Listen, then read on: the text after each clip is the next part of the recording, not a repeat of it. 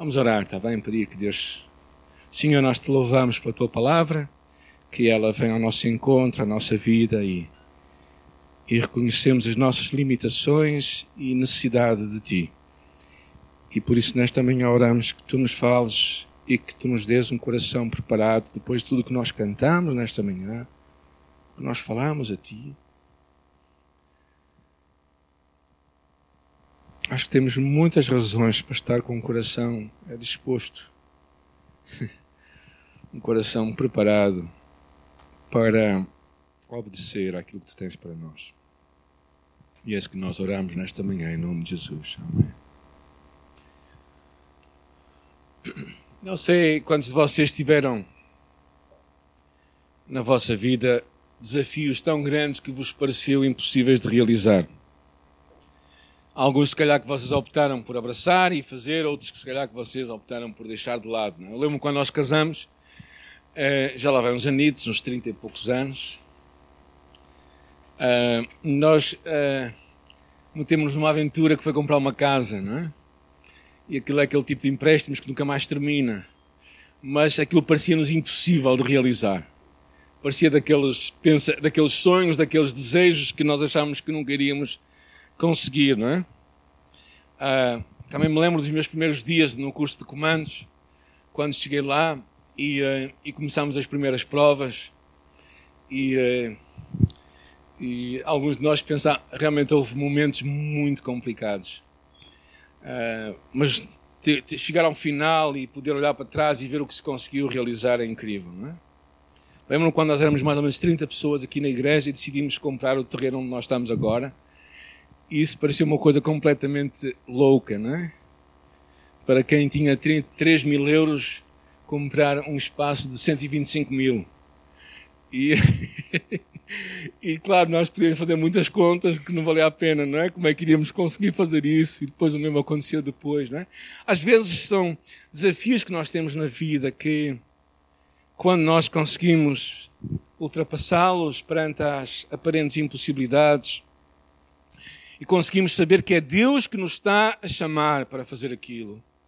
E nós conseguimos avançar. No final, saímos de uma forma diferente. A passagem de hoje, é, que vamos ler, encontra-se em, em 2 Samuel, capítulo uh, ah, 5, versículo 10 até 6 até 10. Se quiserem acompanhar-me aqui, depois podem guardar na vossa Bíblia 2 Samuel 5, 6 até 10.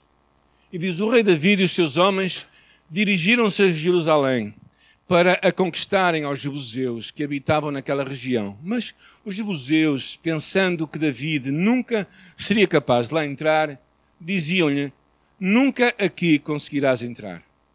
Bastam os cegos e os coxos para defender a fortaleza. Mas David conquistou a cidade de Sião, que ficou a chamar-se Cidade de David. Para conquistar, disse David aos seus homens: quem quiser atacar os jebuseus deve entrar pelo canal da água e matar esses cegos e esses coxos que eu odeio. Daqui é que nasceu o ditado: nem os cegos nem os coxos podem entrar no templo. Depois, David estabeleceu-se na fortaleza e deu-lhe o nome da cidade de David. Construiu muralhas à volta da cidade, desde a terraplanagem até ao lugar do palácio. E o poder de David aumentava sempre, cada vez mais, porque o Senhor, o Deus Todo-Poderoso, estava com ele. Esta é a passagem que hoje estamos a ler e uh, falando acerca desta cidade, que era a cidade de Jerusalém. Esta é uma imagem de Jerusalém antiga que iremos falar. Jerusalém era uma cidade fortificada e esta parte que havia para conquistar era uma pequena parte. Era simplesmente 4 hectares de terreno, 40 mil metros quadrados, o que significará mais ou menos aqui a zona da Palmilheira. Era um lugar pequenino, mas era o lugar mais fortificado daquela cidade, que havia muralhas e que realmente era tão forte que a palavra diz lá em Juízes que os descendentes, estamos a falar uns 400 anos antes de David, os descendentes de Benjamim não conseguiram expulsar os jebuseus que viviam em Jerusalém até os dias de hoje. Os jebuseus viviam ali com o povo de Judá. Ou seja, havia um grupinho que vivia dentro daquelas muralhas, chamados Jebuseus, e à volta o povo de Israel estava lá. E aconteceu que durante 400 anos eles tinham a chamada de Deus para conquistarem tudo, mas eles ficaram e negociaram com os jebuseus. Vocês ficam no vosso, nos vossos quatro hectares, na vossa palmilheira, que é aqui onde nós estamos, e nós ficamos no resto do país.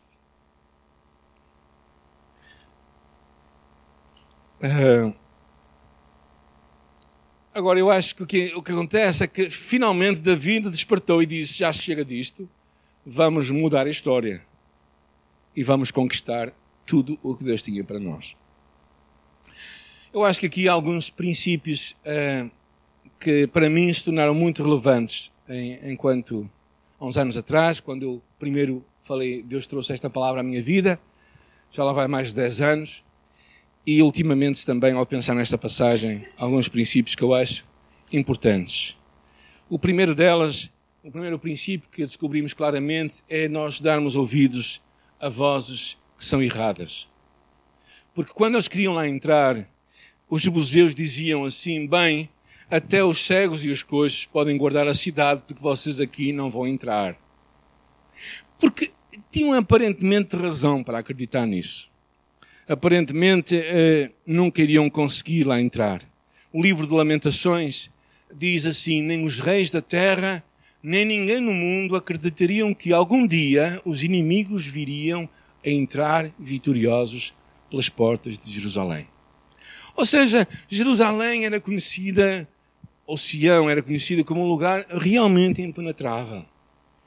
E daí que Daí que havia aquela, aquela insolência, aquela, aquela voz de orgulho dos inimigos de Israel. Mas Deus também tinha dado uma voz. Quando eles estavam para entrar na terra, Deus tinha dito a Josué: Hei de vos dar o quê? Todos os lugares que os vossos pés pisarem. Agora, se os pés não pisassem em Jerusalém, Jerusalém não seria deles. Ou seja, havia uma promessa de Deus para eles, mas havia, vamos pôr aqui entre comas, uma realidade, que era a muralha era verdadeiramente impenetrável. E as vozes diziam assim: Tu não vais conseguir, tu não és capaz. E, uh, e, e o que acontece muitas vezes é que os inimigos do povo de Deus são muitas vezes muito confiantes na sua força e nos seus recursos, mais do que às vezes nós que acreditamos na palavra de Deus. Vamos lembrar uma das visitas que nós fizemos aqui a uma autoridade aqui da cidade para o cumprimentar e dizer que nós estávamos aqui. Não vou dizer quem é que foi, mas eu e a minha esposa fomos lá cumprimentá-lo e quando chegamos a cumprimentar e dissemos nós somos aqui, somos uma igreja cristã evangélica que está aqui na cidade e, e a pessoa que nos deveria receber com alegria, disse assim: já aqui, já, aqui já há gente a mais. É? Para ele, tudo que era além dos católicos estavam a mais ali na, na cidade. Não é? E eu engoli em seco e conversámos um bocado mais, oferecemos-lhe uma Bíblia, tal como tínhamos proposto em nosso coração, e para nossa surpresa, passados uns dias, ele ligou-nos para nós, pedindo-nos ajuda. É? E claro, nós participámos na ajuda que era necessário fazer para uma família naquela altura. Mas às vezes nós damos ouvidos a estas vozes, não é? Ah, eu acho que estas vozes, a voz mais fácil de nós vermos é a voz dos outros, aquela que nos diz assim: tu não vais conseguir, não é?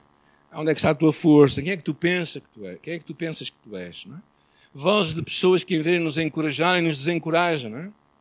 Depois há uma outra voz que é mais, também às vezes é complicada de ouvir, que é a nossa voz interior aquela que vem dos nossos próprios medos, temores ou orgulho, que dentro de nós também traz uma voz que é dissonante com aquela que Deus tem para nós e que vai dizendo: realmente isto é demais para mim. Para que é que eu meti nisto? É? Isto é o que eu penso, é o que eu penso, é o que importa. Depois há uma terceira voz, que é a voz do mundo em que nós vivemos que é aquela voz que diz assim: toda a gente vai nesse caminho, por que tu também não vais? E estas vozes todas são dissonantes com a voz de Deus. Porque a voz de Deus para ele dizia assim: Tu vais e vais conseguir. No curso de Liberdade em Cristo, temos o, na terceira lição, temos umas afirmações muito interessantes no final do curso, da, da lição, que é o que nós chamamos os 20 eu posso do sucesso. Eu vou trouxe alguns para vocês hoje. Porque haverei de dizer que não posso, quando a Bíblia diz que posso todas as coisas naquilo que me fortalece. Se Deus nos chama para algo, nós podemos nele todas as coisas. Porque é que haverei de, ter, de temer quando a Bíblia me diz que Deus não me deu um espírito de medo, de covardia, mas de poder, amor e moderação? O que é que nós estamos a ouvir? Porque é que haverei de aceitar a derrota quando a Bíblia diz que Ele sempre me conduz em vitória? Porque é que haverei de me preocupar ou viver ansioso quando posso lançar todas as minhas ansiedades sobre Cristo que cuida de mim? Essa é a promessa de Deus. Ele cuida de nós muito mais do que nós pensamos. Porque haverei de me sentir um fracasso quando em Cristo eu sou mais do que vencedor em todas as coisas. Tem muito a ver com a nossa identidade, quem nós somos e o que nós acreditamos que Deus está a falar connosco. E o povo de Israel estava diante daquele grande desafio, havia passado 400 anos, todos os anos a mesma coisa, e eles nunca conseguiam avançar na sua vida. Precisamos de aumentar o volume da chamada de Deus mais do que as dificuldades da mesma. Até que Deus nos fale ao contrário, nós devemos prosseguir naquilo que Deus tem para nós. E eu lembro muito bem no princípio do trabalho aqui em Irmesinde, quando muitas vozes se levantaram dentro de nós e à nossa volta, dizendo que nós não íamos conseguir. E há alguns momentos em que nós consideramos isso mesmo. Mas quando nós deixamos que Deus fale mais alto do que os nossos próprios medos, então, nós vamos alcançar o que Deus tem para nós. O que eu vejo nesta passagem também, o segundo princípio, claro, é esta ideia de termos uma atitude diferente. E, e David, David achou que era a altura de ter uma atitude diferente. David achou, não, chega, chega de viver numa, numa, numa, num acordo que é mau para nós. Chega de viver assim. E é interessante porque verdadeiramente diz aqui a palavra que ele se levantou. David tomou a fortaleza de Sião. Quando nós lemos uma passagem paralela que encontramos lá no, no livro de, de Crônicas, diz que ele disse: Aquele homem que conquistar esta cidade, e eu o tornarei chefe sobre os outros. E levantou-se um homem chamado, alguém sabe o nome dele? Joab. Ele, Joab se levantou e disse: Eu vou me levantar, eu vou tomar esta fortaleza. E ele tomou a fortaleza. E o que acontece é muito interessante, porque o que faz uma diferença é uma atitude. Dentro daquela cidade, contudo, havia uma coisa curiosa. Um arqueólogo, há uns 50 anos atrás, descobriu o que David fala aqui: é que, é que havia dentro daquela cidade havia uma gruta. Havia um túnel que descia 13 metros para se ir buscar água. Então, as pessoas da cidade, quando queriam água fresquinha, desciam o túnel e vinham buscar água.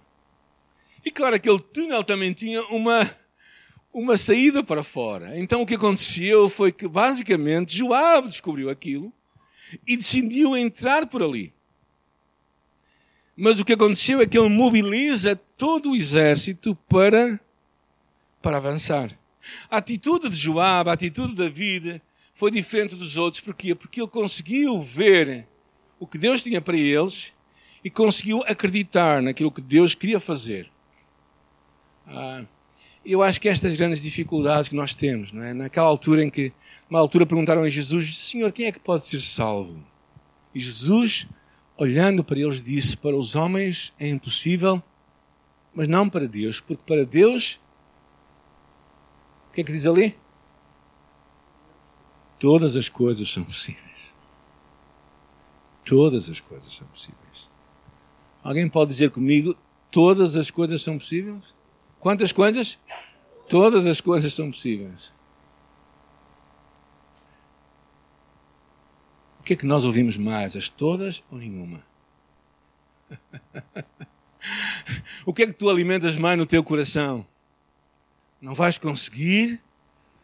ou com o poder de Deus tu vais conseguir. Eu acho que o segredo é, é, é eu acho que esta atitude é muito é muito importante nós termos, vivermos mais as impossibilidades divinas do que as nossas limitações humanas. Tu e eu vivemos num mundo de, de coisas que queremos controlar. É já tem um depósito cheio de gasolina? Todos nós temos medo, não é? Todos nós nos queremos antecipar aos problemas. É? Nós temos esta, esta obsessão de que se conseguimos controlar, as coisas vão ficar controladas e esqueçam. Às vezes Deus está à espera de homens e mulheres que consigam ouvir a Deus e consigam entender o que Deus pode fazer através deles. Ah, nós vamos agora a Moçambique, alguns sabem, no próximo mês, eu e o Elcio vamos lá para iniciar o curso o Ministério Liberdade em Cristo em Maputo e na Beira, não é? E, uh, e ao ver o desafio que é uh, este ministério que nós vamos lá lançar, às vezes eu fico, fico, fico com o meu coração em água. Mas quando iniciamos e começamos a pensar naquilo que poderíamos fazer por este ministério, e começamos a traduzir materiais e começamos a publicar, era a altura em que nós estávamos a construir aqui a igreja. E, hum, e na verdade eu não tinha nada naquela altura. Eu só tinha a vontade de colocar o material em português e de colocá-lo na mão da igreja portuguesa. Não é? E depois destes anos nós temos cinco cursos publicados. Temos, temos chegado a vários lugares do mundo. Ajudamos a começar o Brasil. Ajudamos a, está, estamos a trabalhar na Guiné-Bissau vamos para Moçambique. Quando tivemos esta ideia de ir a Moçambique, começámos a fazer contas, uma viagem para nós dois, mais a estadia lá vai custar à volta de 2.500 euros. E não tínhamos nada naquela altura. E decidimos avançar. E ver Deus agir é o que faz a diferença. Tu e eu queremos ter muitas vezes as coisas controladas. Eu também sou assim. Eu não sou diferente de vocês. Eu gosto de ter. Eu, tenho uma obsessão, muitas vezes, de controle. Uh, e às vezes nós temos uma atitude que é diferente, que é conseguir ver e valorizar a voz de Deus mais do que os nossos próprios medos é um segredo. Não deixarmos que o tamanho das nossas dificuldades limitem o tamanho do nosso Deus. Porque esse é, muitas vezes, o tamanho do nosso Deus é o tamanho das nossas dificuldades. Porque Deus tem que ir além das tuas dificuldades. Mas se tu podes fazer algo, então tu podes fazer, não precisas de Deus. Mas se há algo que, Deus, que só Deus pode fazer, talvez seja algo de Deus para ti.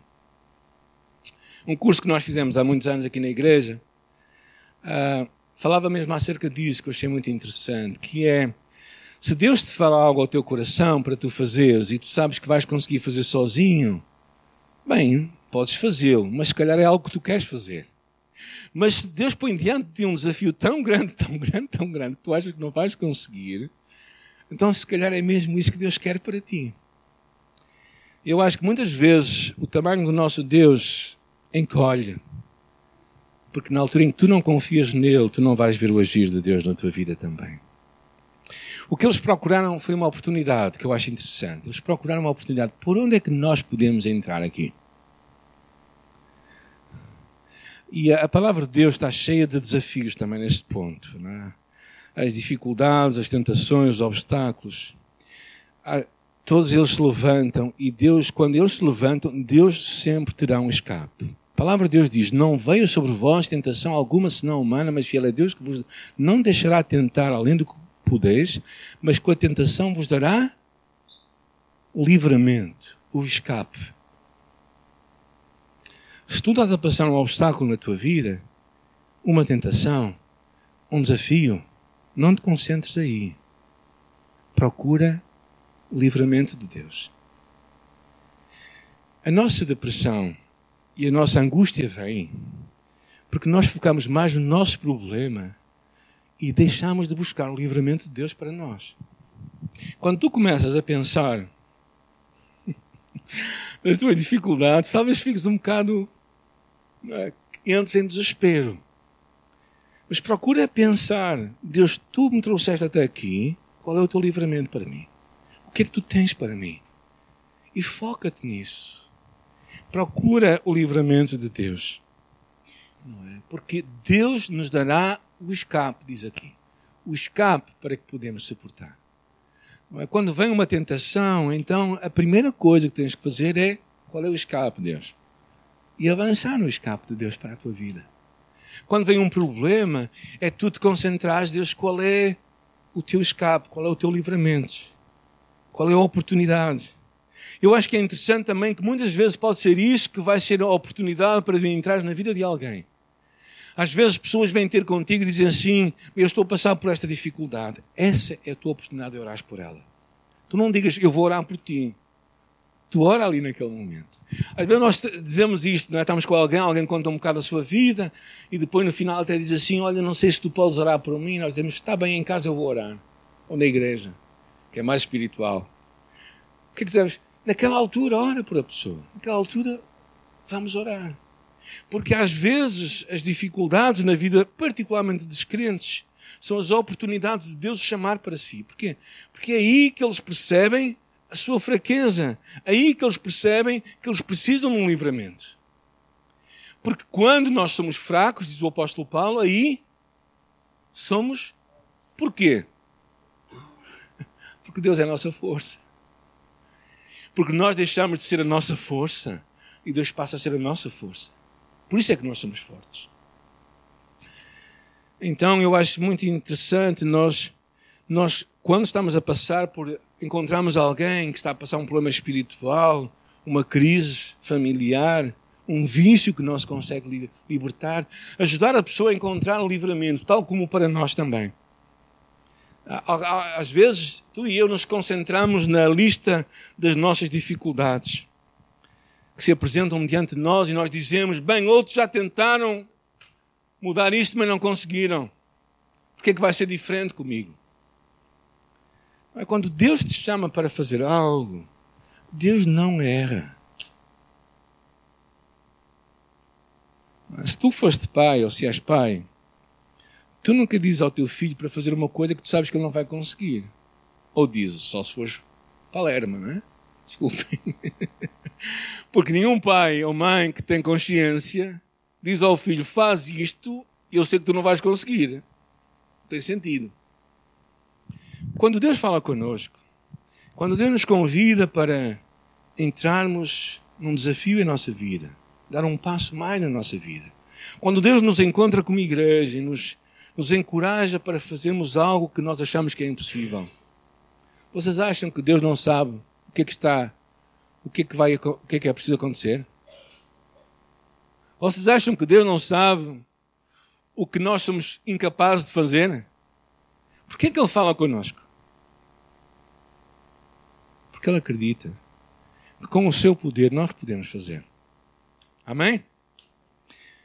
Nesta história é muito interessante porque o segredo para mim desta história é o final, é o último versículo. Vamos ler outra vez. 5.10, 2 de Samuel 5.10. Alguém pode ler?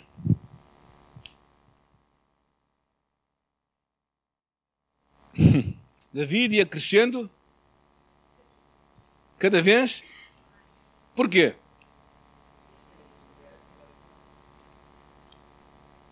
E sabem porquê?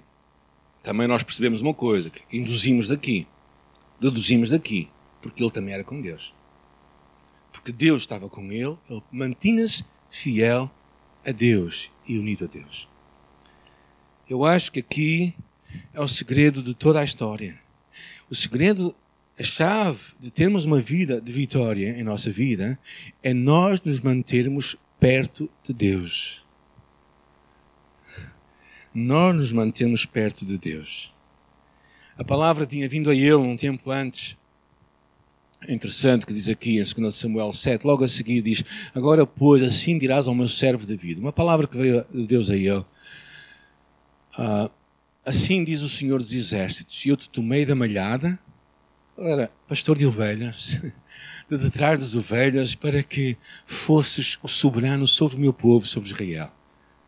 Eu fui contigo, por onde quer que tu fostes, e destruí os teus inimigos diante de ti, e fiz grande o teu nome como o nome dos grandes que há na terra. De um simples pastor de ovelhas, Deus o tirou e o tornou o soberano de Israel. Ele não tinha no seu sangue nada de real.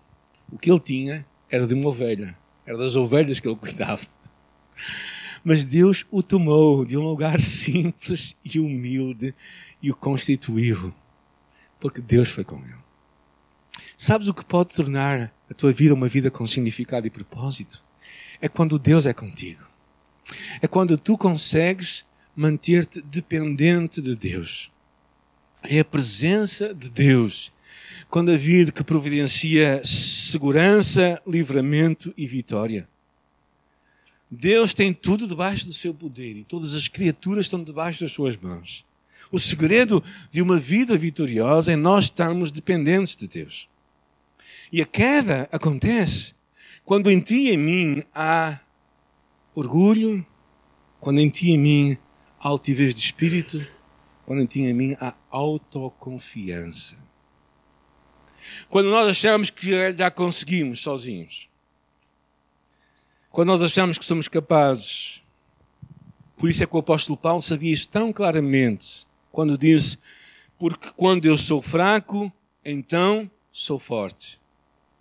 E se calhar a pergunta é como é que tu e eu mantemos então um espírito dependente de Deus? Como é que tu e eu cultivamos um espírito dependente de Deus? Primeiro, reconhecer as nossas limitações. Não sejas sábio aos teus próprios olhos. Não quer dizer que tu tens que pensar algo que não é verdade acerca de ti. Às vezes as pessoas acham que humildade é nós falarmos mal de nós próprios. Não é isto. Humildade é termos uma visão adequada de nós próprios e também generosa acerca dos outros. É importante tu e eu percebemos as nossas limitações. Ou tu achas que não tens limitações? Tu achas que se a tua saúde for abalada por um pouco, tu podes fazer muito? Uma das tuas e minhas limitações é o nosso corpo. O corpo onde nós estamos limitados, não é? Uma carcaça que vai que vai entrando na área do, da, na idade do condor, não é? Condor. Ou seja, é uma, é, nós estamos limitados. Estamos limitados em conhecimento, estamos limitados em recursos, em muitas coisas. Mas às vezes nós pensamos que conseguimos tudo. E um dos males, e em muitos crentes também, e líderes de igrejas, e acontece com toda a gente, é quando nós não reconhecemos as nossas limitações e passamos a ser, não ser sábio, passamos a ser sábio aos nossos próprios olhos. Sabes? Quando tu és sábio aos teus próprios olhos, deixas de ser sábio aos olhos de Deus. Eu acho que esta atitude é, é a atitude primária. Segunda é buscar a sabedoria, a direção, a orientação de Deus constantemente na Sua palavra, na comunhão da Sua igreja. Buscar o que Deus tem para a nossa vida reconhecer as nossas incapacidades e limitações e buscar a direção de Deus para nós. Estamos ativamente à procura disto para a nossa vida. Sabes porquê? Porque se tu não buscares, tu vais receber a, direção do mundo, a, a tua própria direção. Tu dentro de ti tens vozes, tu dentro do mundo à tua volta tens vozes. Tu não buscas a voz de Deus, ela vai ser cada vez mais pequena. Por isso é que tempo com Deus, passar tempo com Deus é essencial para a tua vida. Tu podes ter férias, mas não podes ter férias de Deus, porque Deus não tem férias de ti. Em um dia, em um minuto. Terceiro princípio, como é que mantens um espírito dependente? Expõe-te diante dos desafios que Deus coloca diante de ti, que vão além das tuas forças e capacidades. Ou seja, não fujas à chamada de Deus para a tua vida. Abraça. Acredita que se Deus fala algo contigo, é para ti. E quando tu consegues, quando tu consegues manter dependente, como David se manteve dependente, eu acredito também que tu e eu e a nossa igreja vai crescendo cada vez mais e mais em poder, porque porque quem é que está conosco? O segredo é esse, gente. O segredo não é o princípio. O segredo, porque, é que é, tem a ver com a razão. Então, a razão pela qual tu e eu podemos crescer é porque Deus está conosco e porque nós nos mantemos dependentes dele. Eu gostaria só, a título de começarmos a fechar o nosso tempo juntos, pensar em Jerusalém. O que é esta cidade de Jerusalém? Onde é que ela aparece, afinal? A primeira referência a Jerusalém encontramos. Alguém sabe? Alguém quer tentar? No livro de Gênesis, capítulo 14, com um homem chamado Melquisedeque, que era sacerdote de Salém. Salém significa justiça. E pensa-se que muitas era o nome dado anterior a Jerusalém. É que encontramos a primeira referência, Jerusalém, aquela cidade onde Melquisedeque vinha. E Melquisedeque tinha sido é uma imagem de Cristo. Hebreus fala muito claramente disso. Um homem de quem não conhecemos a descendência dele, onde ele veio nem para onde foi.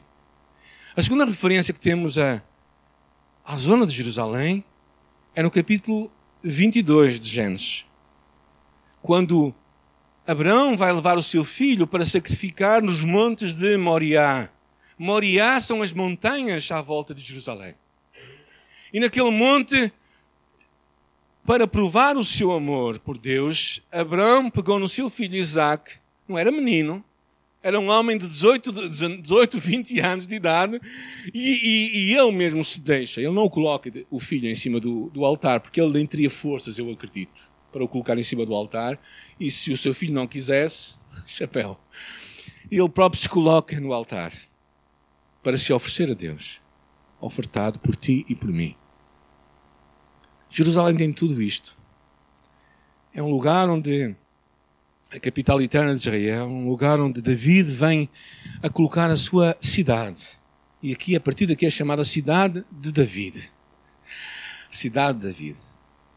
Por isso, um à parte, tem todo o sentido este reconhecimento que agora houve há pouco tempo atrás de Jerusalém como a capital eterna de Israel. Este é um lugar onde o Filho de Deus foi entregue por ti e por mim também. Porquê? Por causa dos teus pecados e dos meus pecados. Porque aquilo que tu fizeste, aquilo que tu fazes, te afasta de Deus. Por causa do seu amor por nós, nós podemos amá-lo a Ele. Eu te quero encorajar a, a chegares a este ponto em que tu deixas de ser capaz, deixas de ser autossuficiente, mas passas a ser alguém que depende de Deus. Tenha a atitude certa. Duas promessas que eu queria, antes de fechar a nossa mensagem, da palavra de Deus, que diz: Não temas, porque eu sou contigo, não te assomos, porque eu sou o teu Deus. Eu te fortaleço e te ajudo e te sustento com a minha destra de justiça. Deus, quando está conosco, faz toda a diferença, gente. E outra passagem também, tu conservarás em paz aquele cuja mente está firme em ti, porque ele confia em ti. A importância de tu e eu aprendermos esta dependência. É? Há tantas lições nesta passagem. Há lições como, por exemplo, nós não temos que estar continuamente a, a, a viver meias conquistas em nossa vida. Meia conquista nunca é uma conquista, que era o que o povo de Israel estava a viver. Outra lição que nós temos aqui vai sempre haver vozes que nos vão desencorajar, vozes que vêm dentro de nós, vozes que vêm dos outros e outras vozes que não são as vozes de Deus. Não sigas as mentiras, segue a verdade, viva a verdade de Deus. Poderíamos também falar acerca de sermos dependentes e confiantes em Deus, porque em descansar e confiar nele está a sua força. Mas eu quero concentrar numa, numa lição que foi o que Deus falou à minha vida, e espero que também fale contigo, que é tenha a atitude certa. Avança confiante na chamada de Deus para a tua vida e vive-a. Não des ouvidos às outras vozes, aos teus próprios pensamentos, às tuas próprias ideias. Vive o que Deus tem para ti. Não te atemorizes diante dos obstáculos. Vê-os como oportunidades para tu cresceres. E então verás que o tamanho do teu Deus revela, vai muito além da dimensão dos teus obstáculos. Quero orar por ti nesta hora, quero que nós fechemos os nossos olhos. E mesmo no teu lugar, é? onde tu estás, se tu queres colocar algo diante de Deus e queres dizer a Deus: Deus, eu quero entregar a ti este desafio que tu colocas hoje diante de mim. Eu quero abraçar o que tu tens para a minha vida. Mesmo no teu lugar, eu quero te convidar a ficar de pé. Quero te convidar a ficar de pé e dizes a Deus: Deus, tu és capaz de realizar isso na minha vida. Tu és capaz, tu és poderoso para fazer muito mais. Eu quero te convidar a, a poderes te levantar e dizer: Eu posso também ouvir o que Deus tem para mim. Pode, ser, pode parecer muito complicado. Pode ser um, pode ser um problema que estás a passar. Pode ser um desafio na tua vida. Pode ser uma luta que estás a ter no teu coração. Algo que tu sabes que não vais conseguir sozinho. Mas tu achas que Deus te está a chamar, está a falar contigo. Eu te convido a ficar de pé e dizes a Deus assim: Eu quero abraçar isso para a minha vida, Deus, tu és capaz. Eu quero orar por ti nesta hora. Nós te louvamos, Deus, por quem tu és, a tua grandeza, majestade e poder. Tu nos convidas a chegar perto de ti, tal qual nós estamos, com todas as nossas limitações e medos e fragilidades. Nesta manhã nós reafirmamos o nosso amor por ti, o nosso desejo para cumprir a tua vontade, para fazer o que tu nos chamas a fazer e, Senhor, não permitas que outras vozes se levantem em nosso coração, mais fortes do que a tua voz. Dá-nos coragem, dá-nos fé, dá-nos completa dependência em ti e na tua palavra. Se és tu, Senhor, manda-nos andar sobre as águas. Espírito Santo, enche-nos de ousadia, enche-nos de fé para abraçar os desafios que tu colocas diante de nós. Em nome de Jesus. Amém.